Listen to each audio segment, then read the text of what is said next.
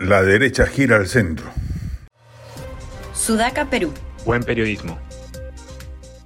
Primero fue Fuerza Popular, que en un comunicado a la opinión pública señaló explícitamente distancia respecto de la extrema izquierda y la extrema derecha representadas en el Congreso y que bloqueaban la eventualidad de un adelanto de elecciones.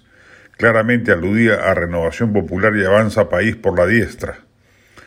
A renglón seguido, ayer, luego de la reunión que sostuvo con la presidenta Dina Boluarte, el alcalde de Lima y líder de Renovación Popular Rafael López Aliaga, se irritó cuando un reportero le inquirió sobre las fisuras en la derecha y señaló claramente que Renovación Popular no era un partido de derecha sino uno social cristiano,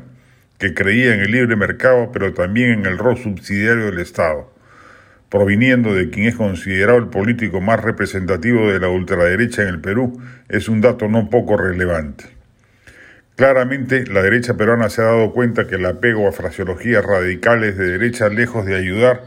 desalienta a los votantes y los aleja. Y en términos cualitativos es un avance que se empiece a dar cuenta que si bien un problema es la falta de libre mercado, es verdad, el problema mayor es la gestión pública deficitaria que tiene el país y que en esa medida lo que corresponde es repensar el rol del Estado y cómo mejorarlo sustantivamente, no mirarlo de soslayo como un factor que ensucia las políticas públicas. Este giro al centro puede ser muy útil en momentos en los que si bien el país busca opciones nuevas, sin importar que sean radicales, también buscará orden y tranquilidad la inmensa mayoría rechaza la violencia de las protestas y no deja de ser nueva una derecha recompuesta, centrificada, más consciente de la necesidad de un Estado eficaz y modulador del libre mercado. A este paso, si las elecciones llegasen a adelantarse, aunque sea al 2024, ello probablemente se defina hoy en el Congreso, y por ende, sin las candidaturas de Keiko Fujimori y López Aliaga, al menos es lo que han prometido,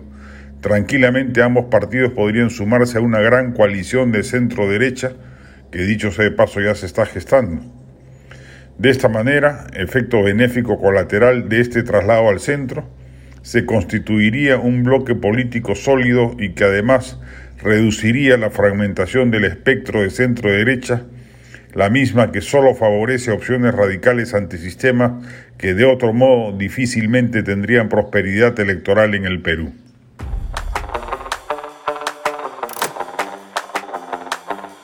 Este podcast llegó gracias a AFE, operador logístico líder en el mercado peruano que brinda servicios de almacenaje, transporte de carga, courier y cómics. Los puedes ubicar en www.afe.pe.